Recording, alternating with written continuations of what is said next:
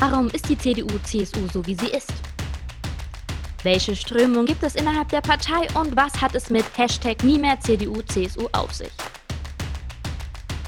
Darauf und auf viele weitere Fragen haben Gloria Müller, Christian Krone und Genovan Krishnan in ihrem Podcast Rätsels and Politics Antworten parat. Hallo und herzlich willkommen zu einer neuen Folge Pretzels and Politics. Wir sind zurück aus unserer zweiwöchigen Pause und begrüßen euch ganz, ganz herzlich. Den Stammhörern und Hörerinnen ist direkt aufgefallen, oh, der Christian macht nicht die Einleitung, was ist da los? Christian ist heute leider nicht dabei. Liebe Grüße nach Berlin. Ähm, er wird aber bald, ganz, ganz bald zurück sein und dann auch wieder wie gewohnt euch hier im Podcast begrüßen. Heute also nur Jenno und ich. Hi Jenno. Guten Morgen, Gloria. Schön, dich mal wieder zu hören nach dieser zweiwöchigen Pause. Ja, ich freue mich auch. Und wir haben heute spannende Themen, wichtige Themen auf der Agenda. Wir sprechen über Frauen in der, Jun äh, in der Union, die Frauenunion und Frauenförderung. Ähm, zu Gast haben wir heute die Bundesvorsitzende der Frauenunion, Annette Wittmann-Mautz, und das Awareness-Team der Jungen Union Hessen, Jennifer Giesler und Frederik Angermeier. Was haben wir heute vor? Wir möchten über Frauenförderung sprechen. Was ist das eigentlich? Warum ist das wichtig? Welche Instrumente gibt es? Und welche Rolle spielt dabei die Frauenunion innerhalb der CDU-CSU? Aber vorher, glaube ich, müssen wir noch was ganz anderes besprechen, oder Jenno? Ja, ganz genau, liebe Gloria. Wir müssen über einen FATS-Artikel sprechen, der den Titel Trophäen der Jungen Union trägt. Äh, der Artikel ist vergangene Woche erschienen und hat für ziemlich viel Furore innerhalb und außerhalb der Union gesorgt. Wir wollen kurz darüber sprechen. Ich fasse mal ganz kurz zusammen, worum es hier eigentlich geht, wer den Artikel noch nicht gelesen hat. Ähm, wir packen ihn euch nochmal in die Show Notes, damit ihr den auch nochmal im Nachgang lesen könnt. Ähm, in dem Artikel haben einzelne JU-Frauen anonym berichtet, dass in der JU ein unangenehmes Klima herrsche. Es, es wurde über Belästigung, Benachteiligung und antiquiertem Rollenverständnis und sexistischem bzw. frauenfeindlichem Verhalten berichtet. Ähm, der Begriff der Schaufensterfrauen für Frauen, die in Führungspositionen in der JU sein, ist gefallen. Und ja, ein paar Zitate habe ich mir hier noch aufgeschrieben. Ähm, es heiße, Frauen seien nicht für Führungsaufgaben geboren. Es gebe JU-Veranstaltungen, da rieten sich Frauen gegenseitig, keinen kurzen Rock zu tragen, sonst denkt jeder, wir sind freiwillig. Es herrsche bei einigen in der JU die Meinung, Frauen dürfe man ins Gesicht schlagen, aber zur Züchtigung auf den Po schlagen, sagen einige Frauen. Also das ist schon ziemlich hart, was da berichtet wurde. Tilman Kuban, der Vorsitzende der JU, der bei uns schon im Podcast war, hat dazu gesagt, äh, da gibt es eine ganz klare Linie in der JU, eine Null-Toleranz-Linie. Und äh, das finde ich auf jeden Fall gut, dass er das hier nochmal betont hat. Ähm, und im Artikel ist die Rede von einem sogenannten Awareness-Team in der JU Hessen. Da haben wir Jennifer Giesler und Frederik Angermeier hier zu Gast. Ähm, sie erklären uns kurz, was dieses Awareness-Team ist und ähm, wie das äh, zu dieser Idee kam. Liebe Jennifer, lieber Frederik, herzlich willkommen bei uns im Podcast. Wollt ihr euch für unsere Hörerinnen und Hörer kurz vorstellen? Hallo, ja, schön, dass ich dabei sein darf. Ich bin Jennifer Giesler, 27 Jahre alt. Ich komme aus dem Vogelsbergkreis in Hessen. Ich bin ähm, Rechtsreferendarin im Moment am Landgericht in Kassel und schon seit 2009 Mitglied in der Jungen Union. Seit 2013 bin ich hier die Kreisvorsitzende im Vogelsberg und darf ähm, für die CDU in der Lauterbacher Stadtverordnetenversammlung und dem Vogelsberger Kreistag sitzen. Ja, hallo, Servus zusammen. Äh, vielen Dank für die Einladung. Ist ein sehr gutes Format und eine sehr gute Sache mit einer wichtigen Botschaft. Von daher habe ich mich zu bedanken für die Einladung und äh, ja, dass ihr darüber berichtet in eurem Podcast. Äh, von daher sehr cool. Zu mir, meiner Person, ich bin Frederik Angermeier, bin 29 Jahre alt und komme aus dem schönen Bad Camberg. Ja, schön, dass ihr euch die Zeit für uns hier genommen habt. Ähm, ja, das Awareness-Team in Hessen ist ja jetzt seit dem FATS-Artikel in aller Munde. Wollt ihr das vielleicht mal kurz vorstellen, wie es überhaupt zu dieser Idee gekommen ist? Also, ich muss sagen, dass ich an der Idee Entwicklung für das Awareness-Team nicht direkt mitgewirkt habe.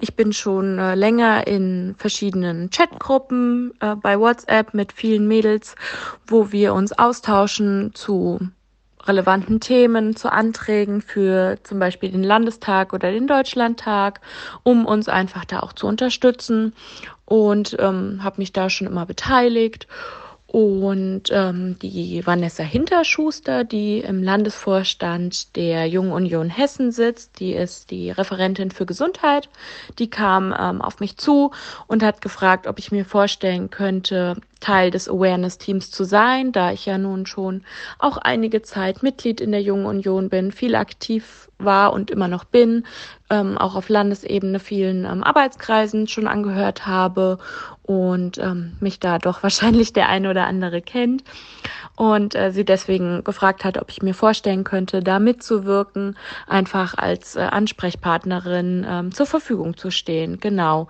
Ähm, wie die Entwicklung des Awareness-Teams, wie wer da die Idee hatte, das weiß ich leider nicht, aber habe mich da gerne zur Verfügung gestellt und ähm, ich denke, das ist auch etwas, was äh, sich noch am entwickeln ist.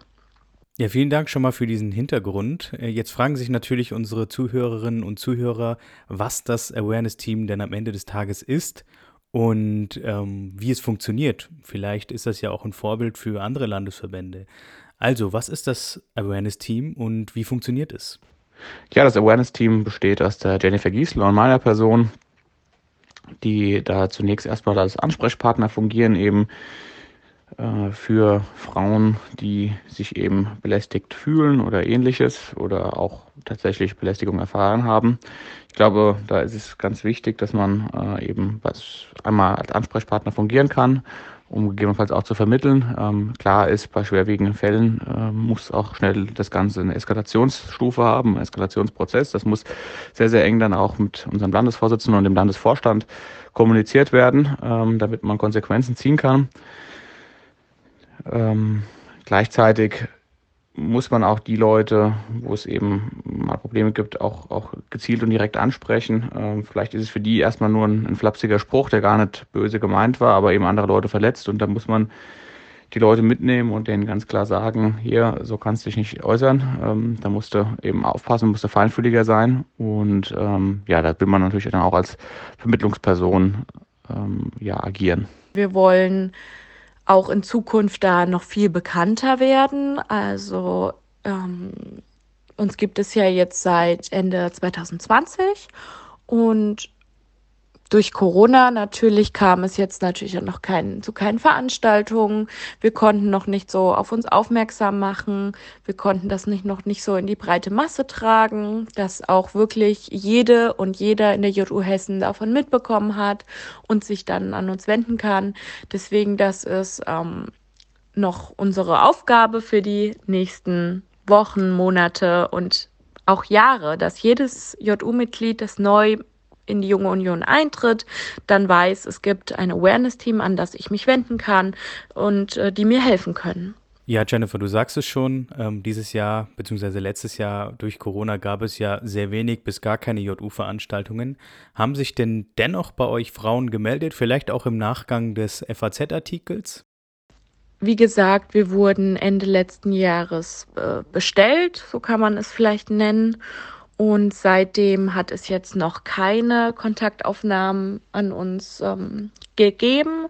Es ist so, wir haben einen Landesausschuss gehabt nach der Kommunalwahl. Da habe ich ähm, uns auch nochmal vorgestellt und nochmal ein bisschen das Thema angesprochen. Auch in den verschiedenen Chatgruppen habe ich einfach darauf ein bisschen aufmerksam gemacht, auch äh, unsere Kommunikationsmöglichkeiten einfach schon mal mitgeteilt, dass sich äh, jeder melden kann und dass dann auch ähm, viele mitbekommen, dass wirklich jeder das mitbekommt.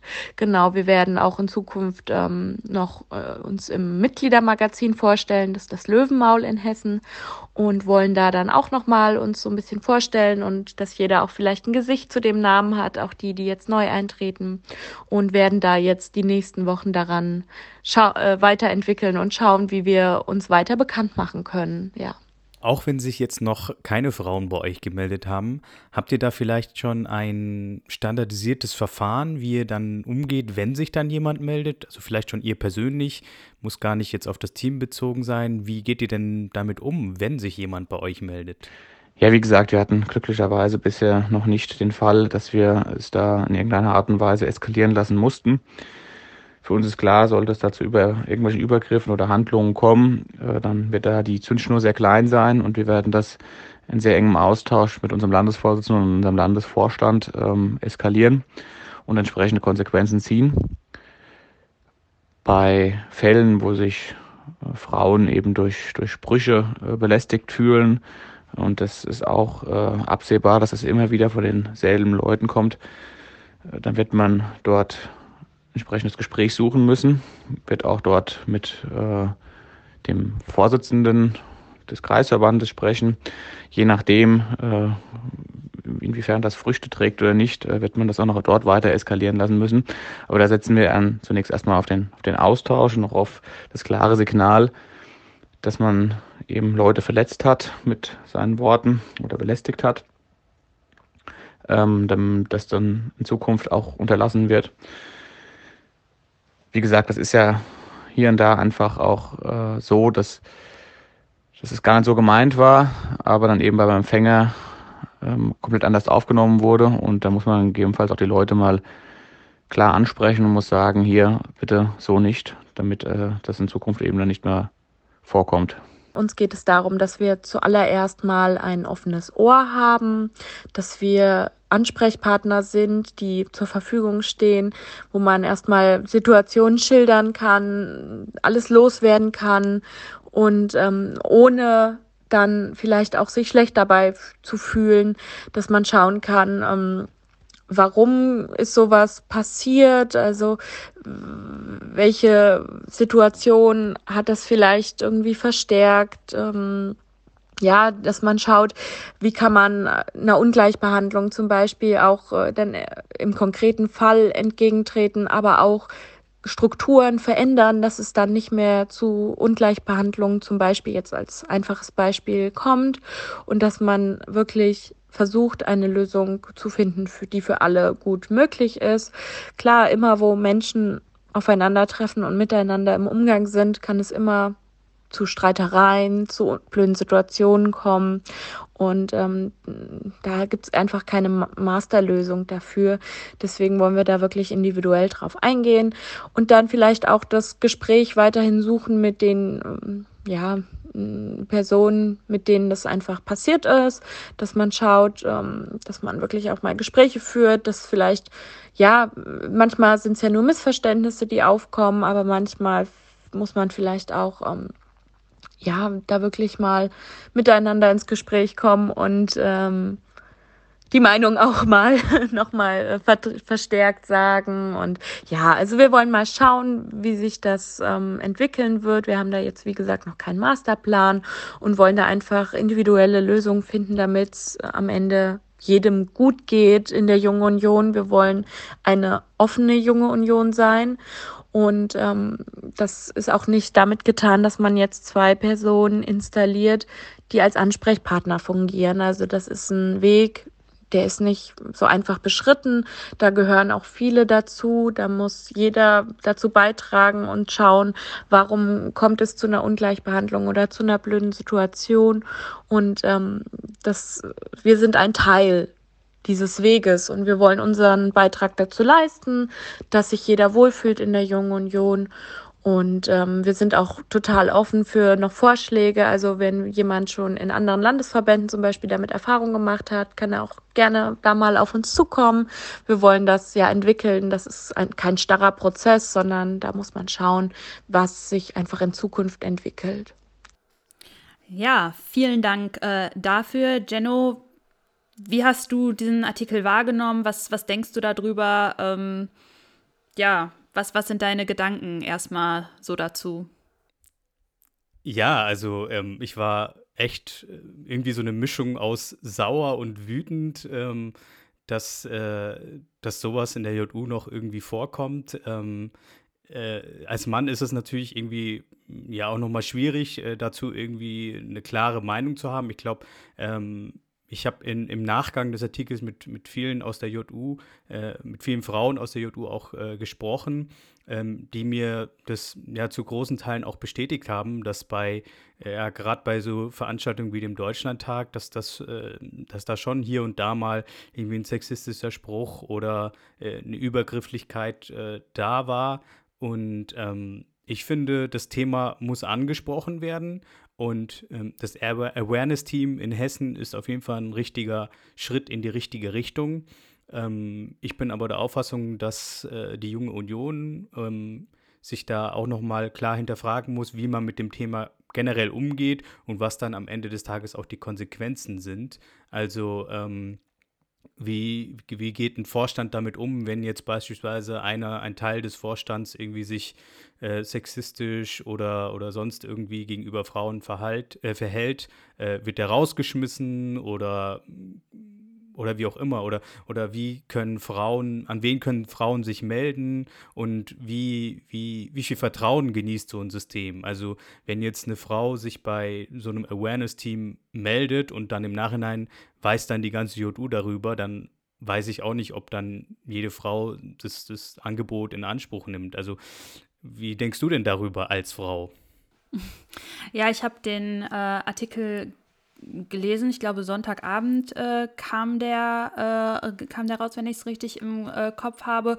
Und habe den von verschiedenen äh, Freundinnen aus der JU irgendwie so gleichzeitig geschickt bekommen. Irgendwie mein Handy äh, stand gar nicht mehr still und ich habe gedacht, so, oh, oh, was ist, was ist passiert? Und dann habe ich den Artikel gelesen und muss sagen, ich war nicht überrascht ähm, über, über den Inhalt des Artikels. Leider, auch, auch ich habe schon ähm, Sexismus innerhalb der JU erlebt. Ähm, aber ich möchte auch ganz klar an dieser Stelle sagen, dass ich nicht glaube, dass das ein strukturelles Problem innerhalb der JU ist. Ich glaube vielmehr, dass, dass dieses Verhalten ein gesellschaftliches Problem ist, dass Sexismus ein gesellschaftliches Problem ist, das eben auch teilweise leider, muss man sagen, natürlich in der JU stattfindet.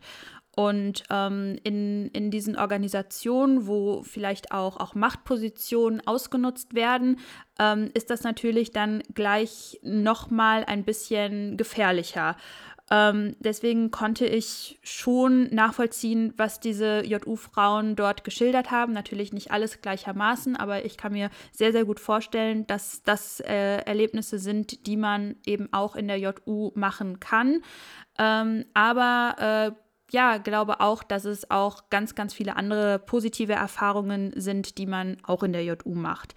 Das Awareness-Team, wir haben es gerade aus Hessen gehört, ist, glaube ich, eine sehr, sehr gute Anlaufstelle. Aber genau, was du auch schon gerade angesprochen hast, ähm, ich habe auch dann darüber nachgedacht, naja, was passiert denn konkret, wenn du einen Vorfall meldest? Ähm, hat das Konsequenzen? Was sind das für Konsequenzen? Und äh, ja, wie wird da genau gehandelt? Und ähm, ich glaube, da muss man auch ganz, ganz sensibel und vorsichtig sein, äh, für, für beide Seiten natürlich, denn so ein Sexismusvorwurf ungeprüft ähm, ist natürlich äh, erstmal ein, ein, hartes Ding und äh, kann natürlich, ja, ich will nicht sagen, karriereschädigend sein, ähm, aber ich glaube, wir, wir müssen da ähm, auch gucken, dass wir diese dass wir diese Diskussion vor allem intern führen, ähm, aber da auch ehrlich und, und richtig führen ähm, und, und da dann eben auch die entsprechenden Konsequenzen ziehen, bevor das dann eben auch öffentlich gemacht wird, bevor wir die Öffentlichkeit da äh, mit reinlassen. Ja, da stimme ich dir voll und ganz zu. Also hm, ich, ich denke auch nicht, dass das ein strukturelles Problem innerhalb der JU ist, sondern ähm, ja, ähm, ein gesamtgesellschaftliches Thema, ähm, was dann auch klar bei der JU irgendwie äh, vorkommt. Ähm, es ist schade, dass es vorkommt. Ähm, ich glaube, dass äh, ja so, so Dinge wie, die, wie das Awareness-Team ein Schritt in die richtige Richtung sind.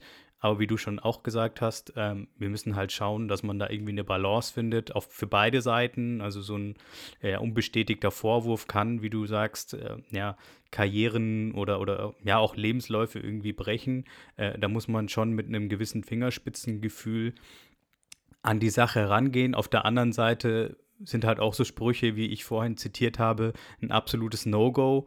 Ähm, da, da, müssen halt auch ähm, irgendwie Männer, finde ich, wenn die sowas mitbekommen, sich dann denjenigen auch mal schnappen und sagen, hey, was ist mit dir denn los? Äh, bist, bist du auch nicht mehr ganz sauber? Also ähm, ich glaube, da braucht es auf jeden Fall ein bisschen mehr Fingerspitzengefühl und ein bisschen mehr auch, ähm, ja, dass man, dass man auf sowas reagiert und auch mal dafür sensibilisiert wird. Und dafür war, glaube ich, der Artikel echt ganz gut, weil der Artikel ist, äh, ist erschienen, hat viel Furore äh, erzeugt und äh, das Wichtigste ist, die Leute reden über das Thema. Weil das ist immer schon mal besser, als wenn die Leute nicht darüber reden und das ist irgendwie wird in irgendwelchen WhatsApp-Gruppen oder so ausgetragen.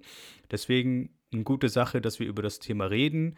Wir müssen jetzt schauen, wie wir damit umgehen. Die JU muss schauen, dass, dass man irgendwie ein Verfahren findet, was für alle Seiten irgendwie zufriedenstellend ist und dass man vielleicht in ein paar Jahren gar nicht mehr das Thema irgendwie so groß hat. Also das wünsche ich mir auf jeden Fall. Und deswegen ist es, glaube ich, ganz gut, dass Tillmann Kuban und auch äh, Antonia Haufler, die Bundesgeschäftsführerin, äh, das Thema auf der Agenda haben. Und ich denke, da werden wir in den nächsten Wochen, Monaten auf jeden Fall was, was hören, dass da irgendwas in die Richtung passiert.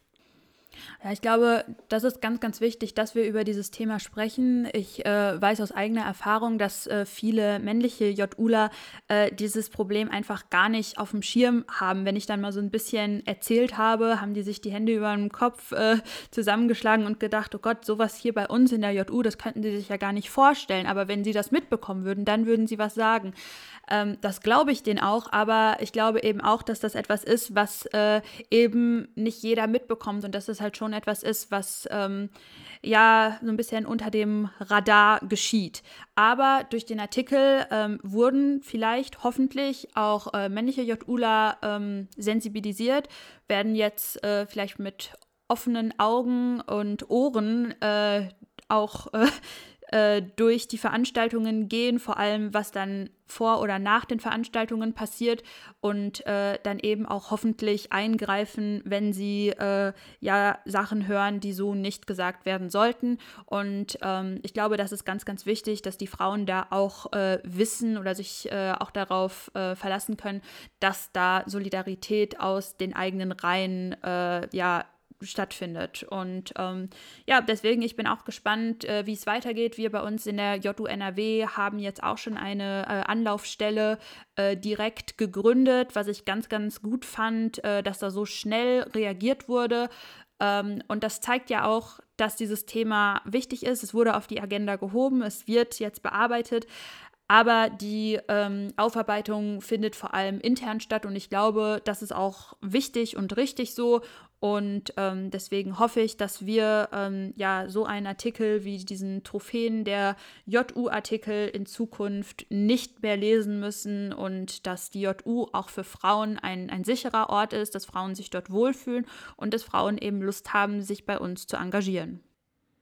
Ja, vielleicht also das war ja schon ein recht gutes Abschlusswort äh, zu dem Thema, aber noch ein äh, Punkt, den ich da nochmal betonen möchte, ist, ähm, ich denke, es ist wichtig, dass man nachhaltige Strukturen aufbaut. Also es hilft uns ja allen nicht, wenn wir jetzt aufgrund des Artikels irgendwie panisch irgendwie irgendein Team aufbauen und das wird dann nicht genutzt und das bringt gar nichts oder wie auch immer. Äh, das ist nicht nachhaltig. Wir müssen uns wirklich mit dem Thema auseinandersetzen.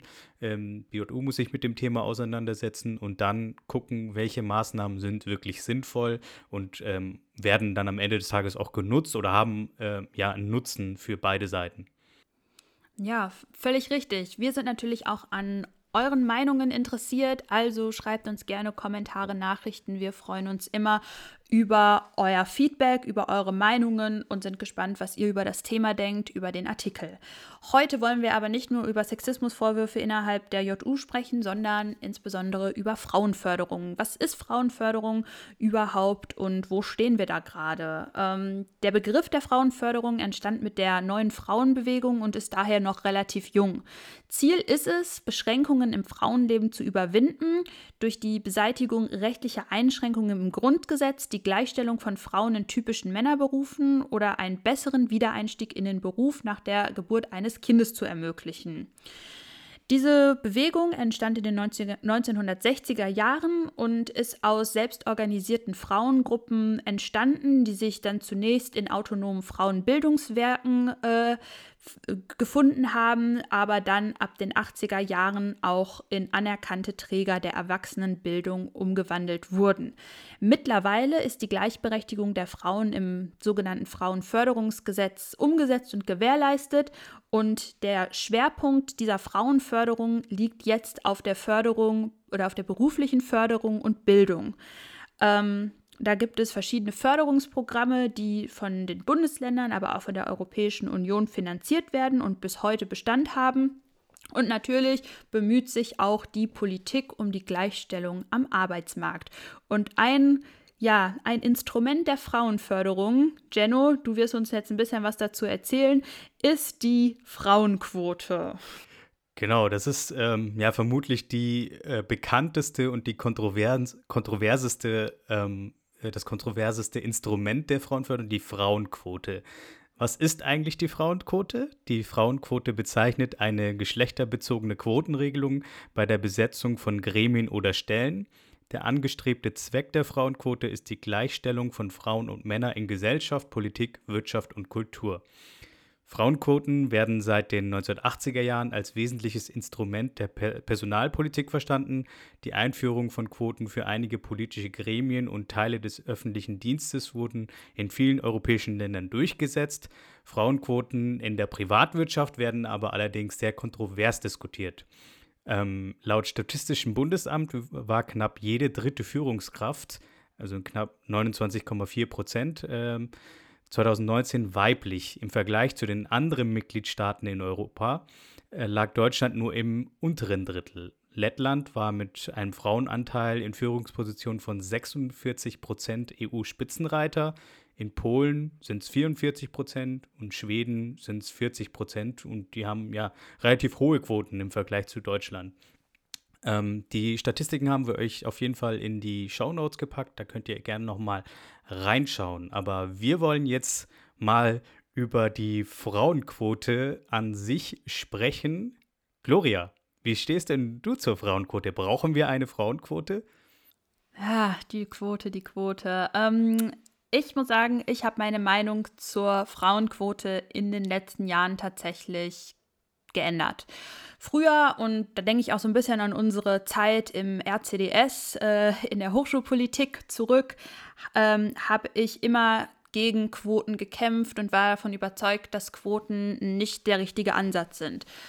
Und grundsätzlich sehe ich das auch immer noch so und glaube nicht, dass Quoten alles regeln können. Ich glaube aber auch, dass wir ohne Quoten nicht weiterkommen, beziehungsweise nicht so schnell weiterkommen. Und da ist sozusagen dieses, dieses Dilemma gerade. Ähm, bezogen auf die Privatwirtschaft ist es natürlich so, dass man da ganz, ganz viele Aspekte berücksichtigen muss. Frauen treffen ähm, andere Lebensentscheidungen, Lebensentscheidungen, die eben auch Auswirkungen auf die berufliche Entwicklung haben. Frauen wollen vielleicht nicht 60 Stunden die Woche arbeiten, Frauen wollen vielleicht auch eher Zeit für äh, Familie haben.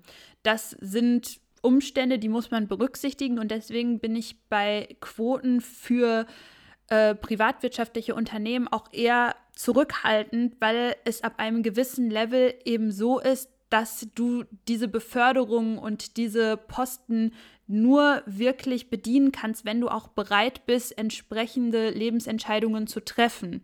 Und da ist es eben mehrheitlich so, dass Männer eher gewillt sind, diese Lebensentscheidungen so entsprechend äh, zu treffen. Und ähm, da ist es natürlich dann schwierig als Unternehmen zu sagen, na ja, okay, aber dann wird es trotzdem die Frau, äh, eben nur aufgrund dieser Quote. Deswegen bin ich da ein bisschen skeptisch und glaube, dass auch da innerhalb von Unternehmen eben Frauenförderung gelebt werden muss und äh, sich eben auch überlegt werden muss, wie Führungspositionen vielleicht auch attraktiver gestaltet werden können. Wir diskutieren ja aber auch über die Frauenquote intern in der Politik und auch da, glaube ich, geht oder geht diese Diskussion wieder auf den Punkt zurück, wie machen wir Parteiarbeit attraktiver, eben auch für Frauen und ähm, wenn wir das dann irgendwann geschafft haben, äh, dann glaube ich, kann auch eine, eine Quote äh, nicht mehr nötig sein. Momentan sind wir, glaube ich, weder in der Partei noch in der äh, Privatwirtschaft an einem Punkt, wo wir keine Quote mehr bräuchten. Leider, deswegen spreche ich mich hier jetzt für eine Quote aus. bisschen mit Bauchschmerzen, aber ähm, ich glaube, dass die anderen Instrumente nicht in der Stärke und Schnelligkeit wirken würden. Also dein Punkt ist quasi, dass, dass man durch eine Frauenquote schneller Frauen in bestimmte Berufe bekommt. Ähm, das, da würde ich dir sogar zustimmen. Also das ist de facto ja so. Also wenn, wenn man eine Quote einführt, dann hat man auf einen Schlag mehr Frauen in bestimmten Positionen. Die Frage ist, äh, die ich mir dabei stelle, ist äh, eben, ähm, hat das einen langfristigen Effekt?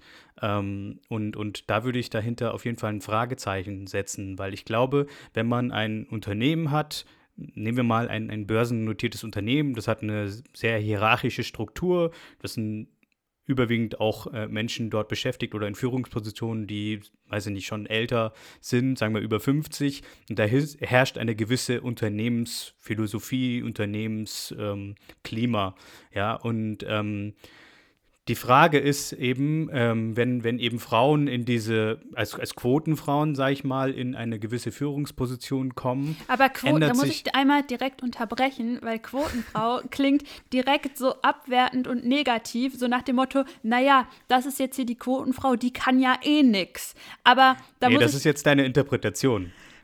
Ich habe das ja nicht wertend formuliert, dass das jetzt äh, irgendwie negativ äh, formuliert. Also eine Frau, die durch die Quote in eine Führungsposition kommt. Ähm, da stellt sich bei mir eben die Frage, ändert sich dadurch die Unternehmensphilosophie? Beziehungsweise werden dadurch mehr Frauen ähm, motiviert, in diese gewisse Branche hineinzugehen? Und äh, das würde ich mit Nein beantworten. Und ich glaube, es ist viel wichtiger, dass man ähm, in, in bestimmten Branchen oder in, in, in Berufen äh, das Unternehmensklima insofern ändert, dass Frauen sich gar nicht fragen, äh, oh, kann ich jetzt überhaupt irgendwie in die oder die Position gehen, sondern dass es eigentlich selbstverständlich ist. Und ich glaube, ähm, da besteht die Chance, ähm, dass das nur funktioniert, indem es organisch wächst. Durch eine Quote glaube ich nicht, dass man äh, bestehende Strukturen in, in, vor allem in großen DAX-Konzernen ändert. Ähm, ich glaube, das geht nur von unten heraus, indem man ähm, ja, die, die Unternehmenskultur ändert. Und ich glaube,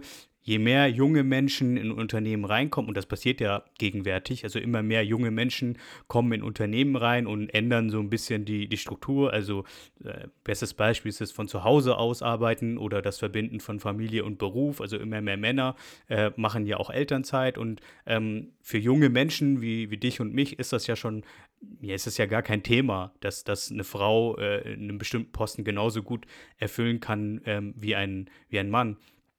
Ähm, was ich vielleicht noch mal als, äh, als Gegenpunkt mal ähm, hinzufügen möchte, ist, häufig wird ja von, ähm, von Gegnern der Frauenquote das, das Thema Leistung ähm, genannt. Da hat sich bei mir ähm, die Meinung auch äh, in der Zwischenzeit geändert. Also ich war ja früher auch auf dem Trip, Leistung muss sich lohnen und äh, man soll immer nach Leistung die Leute einstellen. Und ähm, ich habe dann mal in einer Diskussion ähm, den Gegenpunkt bekommen, ja, aber werden denn Männer nach Leistung eingestellt? Und ich habe mich das dann wirklich im Nachhinein gefragt ähm, und, und habe dann mir überlegt, okay, ähm, in bestimmten Positionen kommt da wirklich der Mann äh, zu dieser Position, weil er besser geeignet ist oder eine bessere Qualifikation hat oder sonst irgendwas. Und das ist nicht immer der Fall. Meistens ist es so, den mag man irgendwie oder äh, das sind irgendwelche Verbindungen und ähm, dadurch bekommt man einen, eine, eine bestimmte Position zugeschustert. Und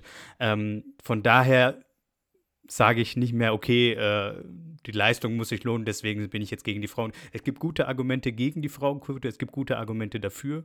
Ähm, ich glaube, man muss abwägen und für mich ist es wichtig, dass man äh, ja so, so, ein bisschen den, den Standpunkt ähm, ändert. Also, dass man sich überlegt, okay, wie kann man langfristig Frauen in Führungspositionen bekommen? Da spielt eben diese Rolle, dieses Unternehmensklima ändern.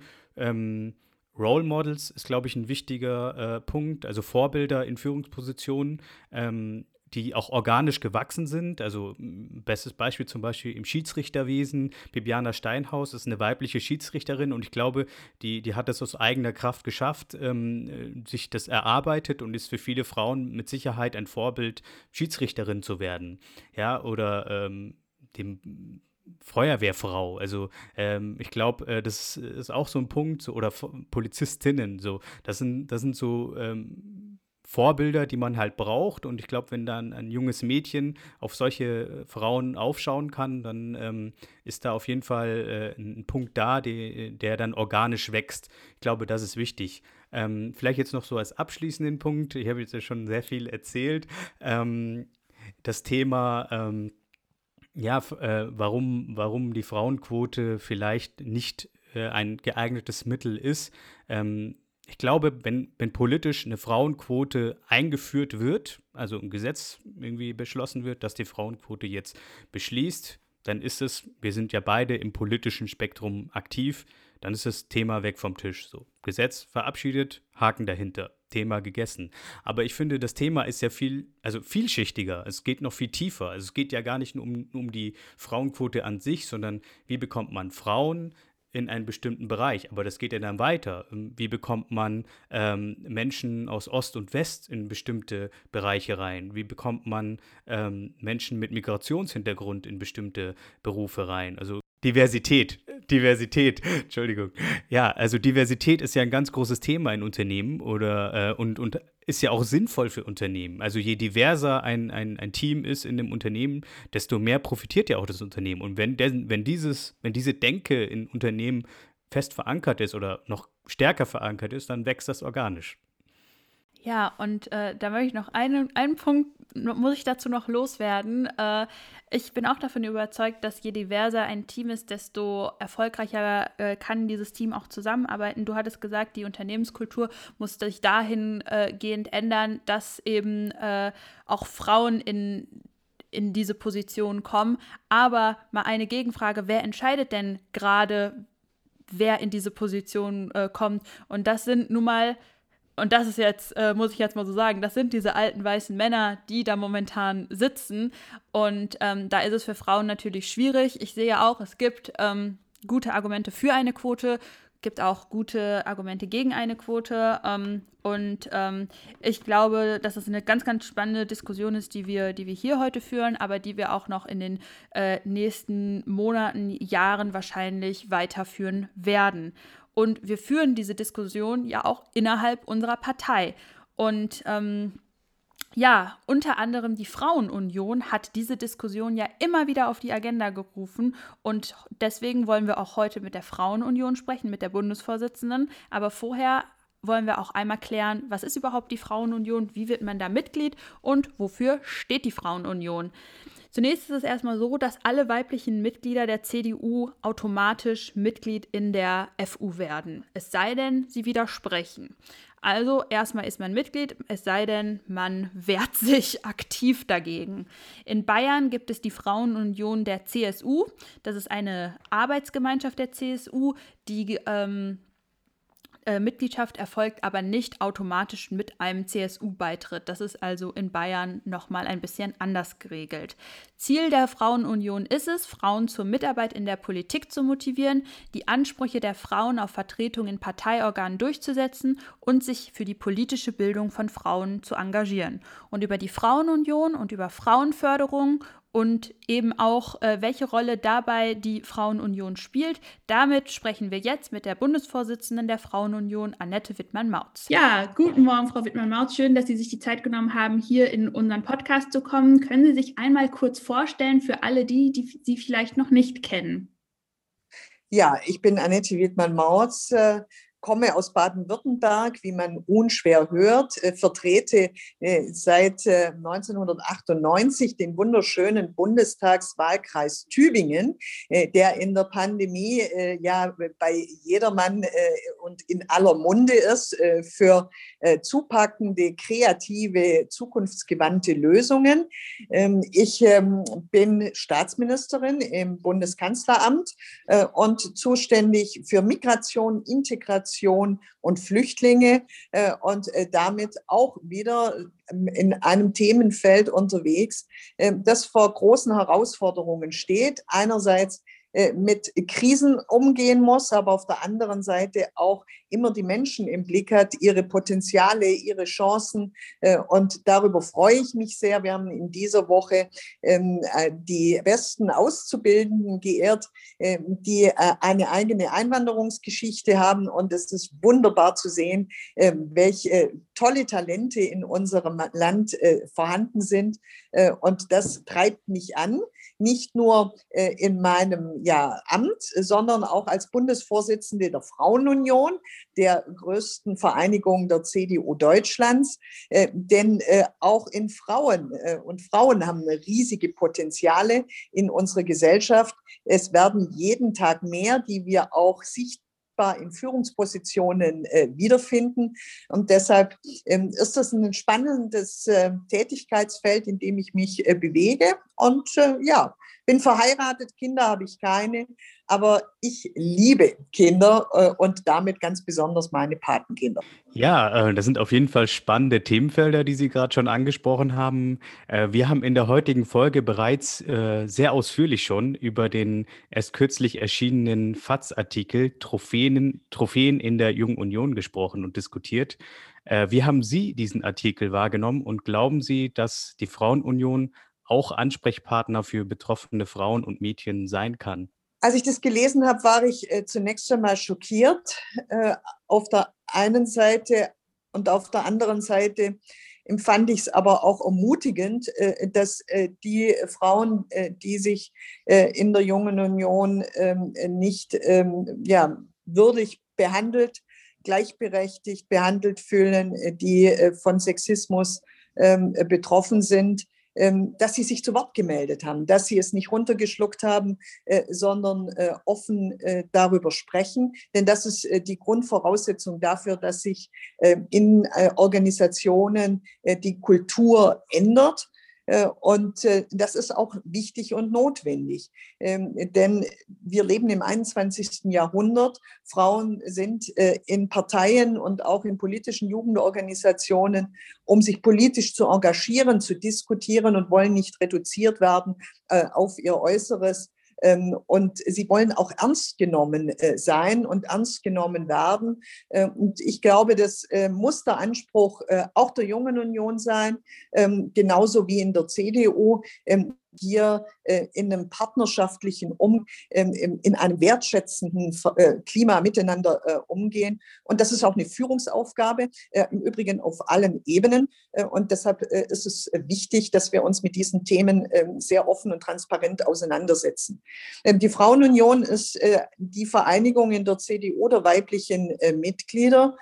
Und damit ist sie natürlich oft auch der geschützte Raum, in äh, dem sich Frauen austauschen, ähm, auch über die Art, äh, wie wir in der CDU miteinander diskutieren und umgehen. Aber es äh, kann nicht nur der Ort sein, an dem wir uns auseinandersetzen. Das ist eine Aufgabe für die gesamte Partei. Es ist eine Aufgabe für die junge Union, das für ihre Mitglieder ähm, zu klären. Ähm, und dennoch kommen von uns natürlich auch immer wieder Vorschläge, wie wir Strukturen verändern können, ähm, damit äh, erstens diejenigen, äh, die betroffen sind, äh, auch die richtigen Ansprechpartner finden, ähm, dass diesen Fällen auch nachgegangen wird und dass sich generell nämlich das Klima verbessert und verändert, da wo es gefährdet ist. Also ja, wir sind Ansprechpartnerinnen, aber äh, nicht die alleinigen, sondern entscheidend ist, dass die Partei in ihrer Breite eine Struktur entwickelt, ähm, dass so etwas gar nicht mehr erst vorkommen muss. Ja, ich glaube, das ist ganz, ganz wichtig, dass sich da die Strukturen ändern.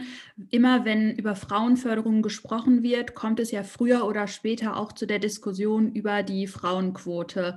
Auch innerhalb der CDU diskutieren wir darüber und da wollten wir auch mal mit Ihnen drüber sprechen, wie Sie dazu stehen, wie die Frauenunion dazu steht und wie Sie auch die Diskussion über die Quote wahrgenommen haben in den letzten Wochen und Monaten.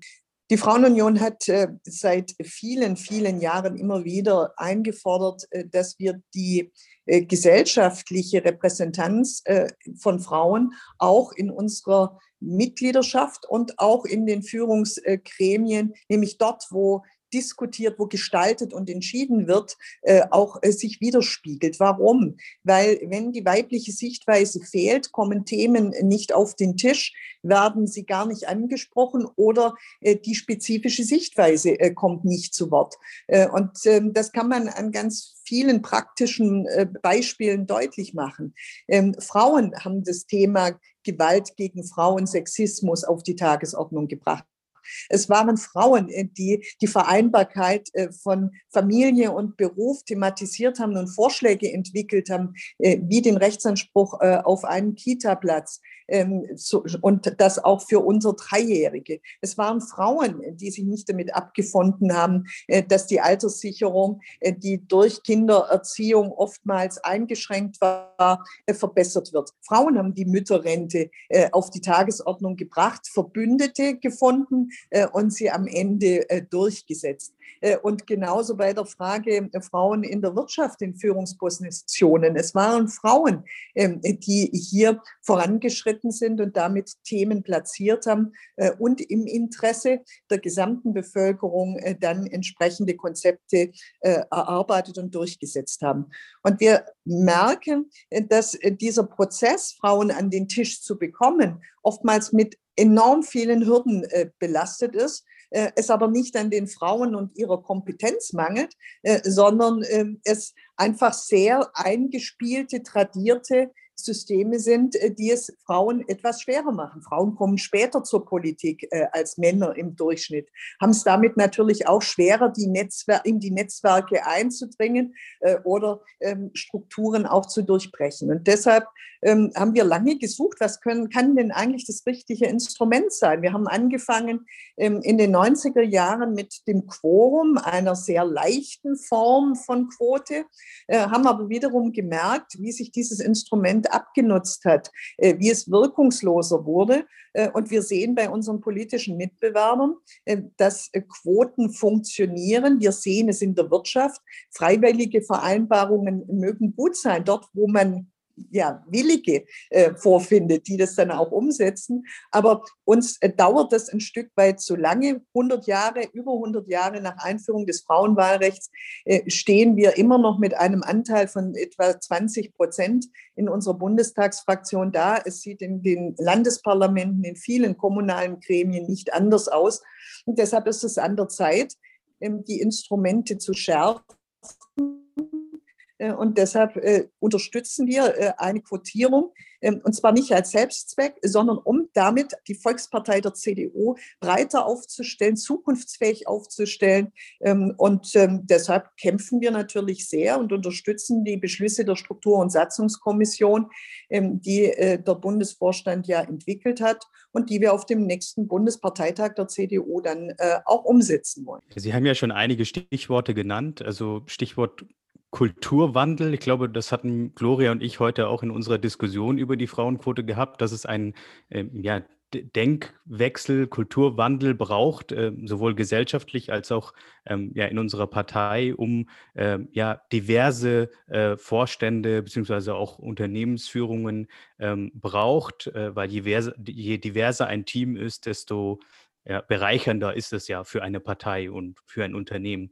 Also da stimme ich Ihnen voll und ganz zu. Die Frage, die sich mir eben stellt, ist die Frauenquote da das richtige Instrument, ähm, um diesen Kulturwandel einzuleiten? Sie haben ja gesagt, es gab bereits Instrumente wie, wie das Quorum. Ähm, das hat dann nicht funktioniert. Ähm, da ist eben die Frage, ist, ist äh, die Frauenquote da das geeignete Mittel? Ähm, ich würde Ihnen tatsächlich zustimmen, dass durch eine Frauenquote ja mehr Tempo in die Sache reinkommt. Ähm, die Frage, die sich mir jetzt eben stellt, ist, äh, was wäre denn in Ihren Augen ähm, ja erfolgreiche Frauenförderung neben der Quote?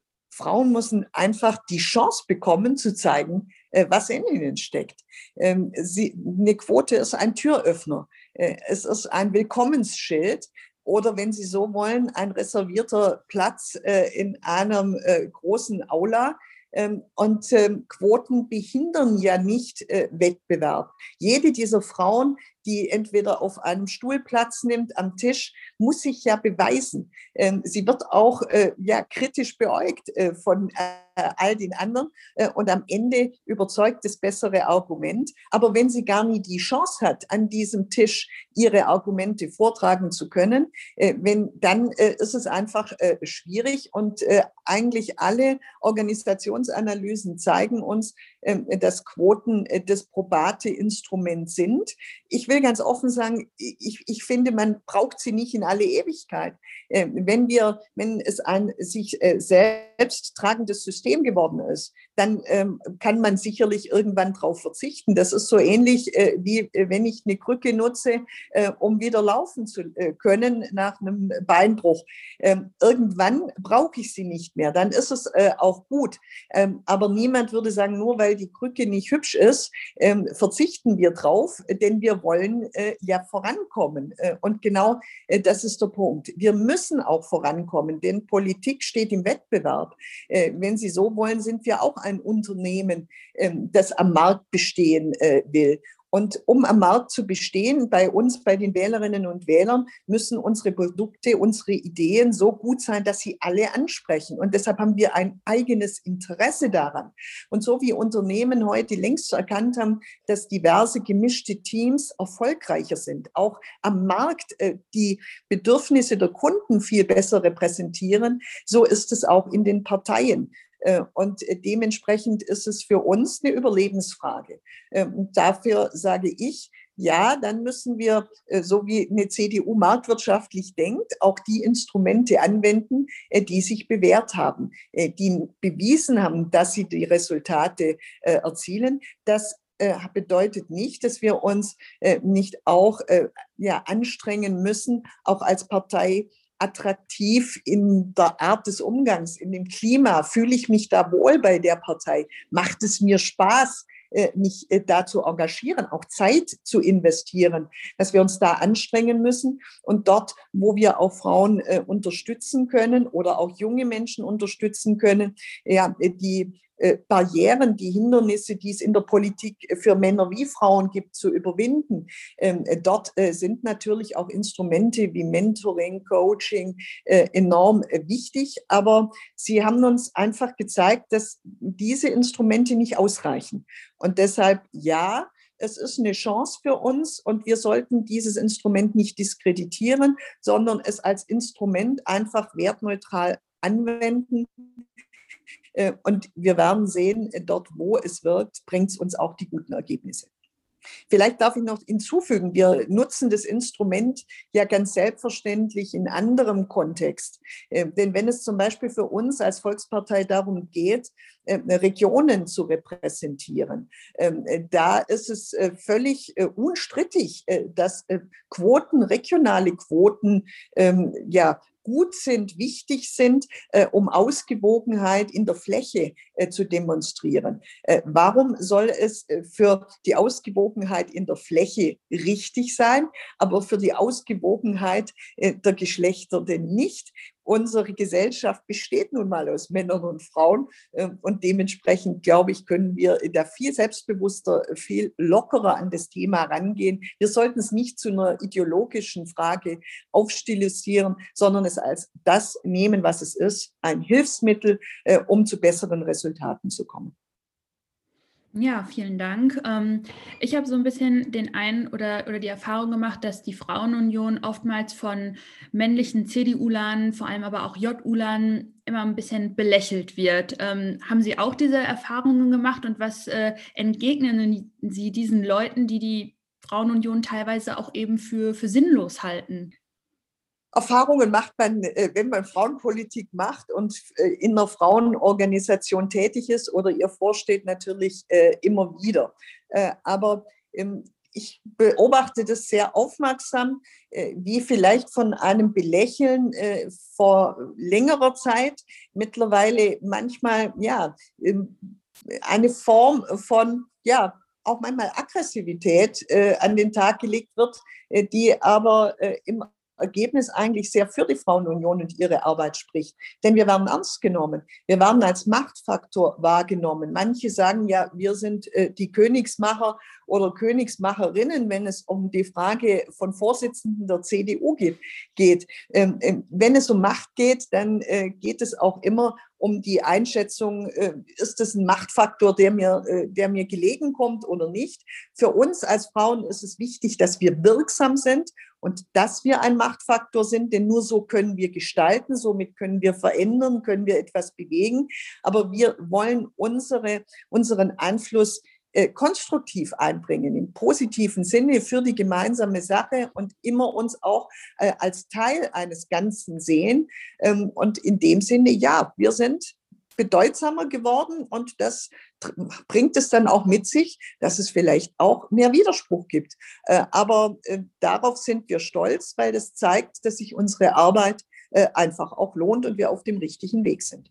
Ja, also letztlich auf jeden Fall zusammenfassen, ähm, Frauen braucht es in der Politik und in der Wirtschaft. Ähm, über die Instrumente gibt es diverse Argumente. Ich glaube, ähm, den Punkt, den Sie jetzt am Ende nochmal gebracht haben mit dem äh, Regionalproports, war ein sehr guter. Den hatte ich äh, bis dato gar nicht so auf dem Schirm, aber ähm, das ist auf jeden Fall ein guter Punkt, den man in der Diskussion äh, betrachten sollte und muss. Und ähm, ja, je diverser Teams sind, desto besser. Ich glaube, das gilt auch für die CDU, äh, CSU. Ich glaube, da können wir noch jede Menge nachholen. Ähm, Ob es dann die Quote wird, ähm, ja, wird sich dann, glaube ich, in den nächsten Wochen oder Monaten, vielleicht kommt es ja ins Wahl Wahlprogramm der CDU. Ich denke, da wird die Frauenunion alles dran setzen, dass die CDU, CSU ähm, dahingehend, ähm, ja, Vorschläge macht. Ähm, wir sind jetzt schon am Ende äh, ja, unseres Fragenkatalogs.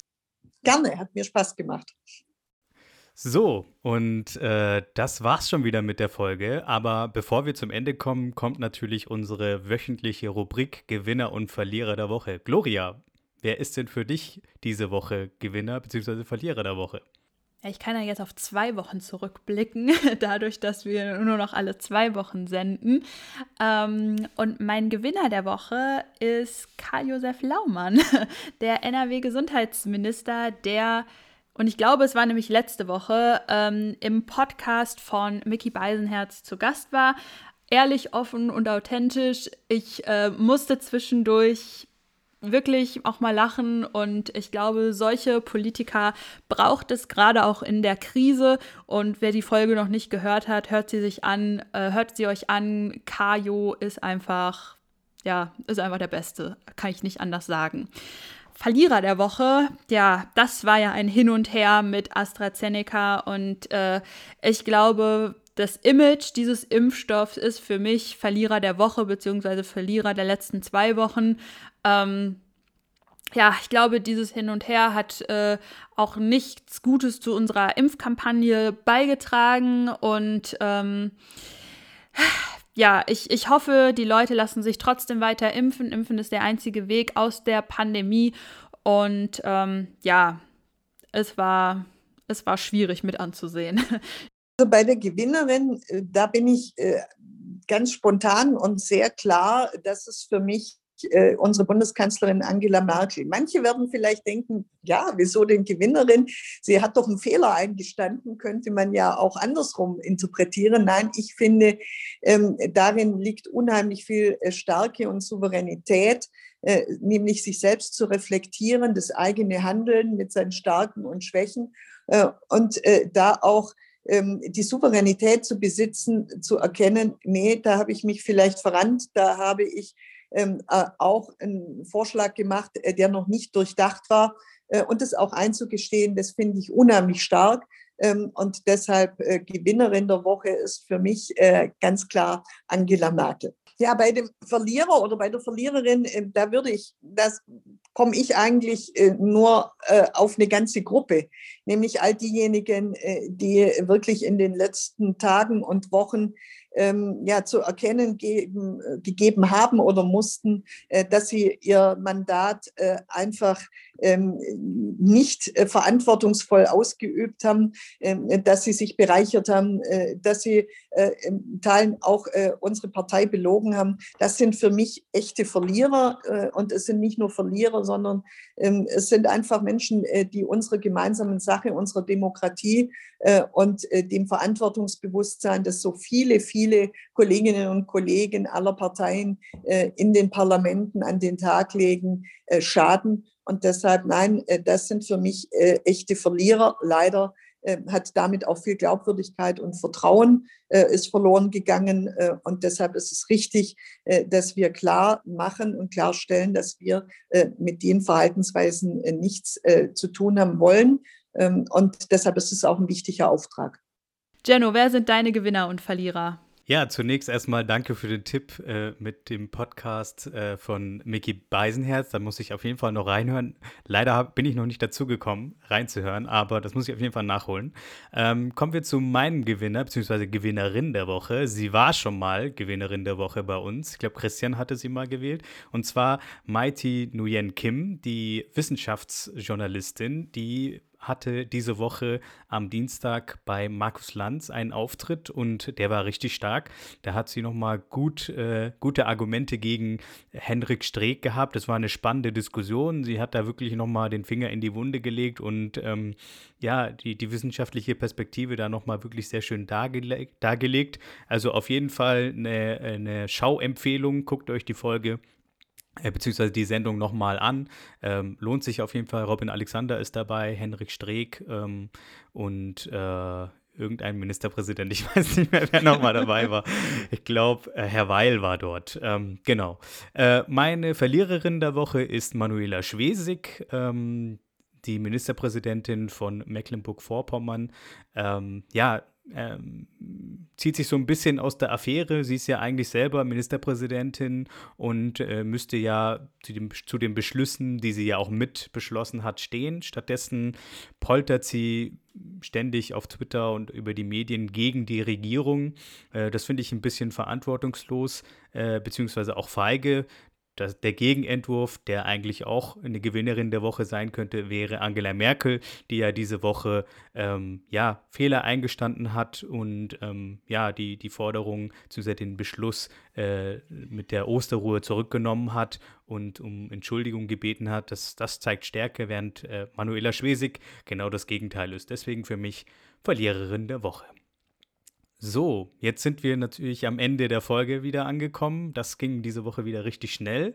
Ähm, schickt uns auf jeden Fall euer Feedback zur Frauenquote. Wie steht ihr dazu? Was ist eure Meinung? Seid ihr für die Quote dagegen?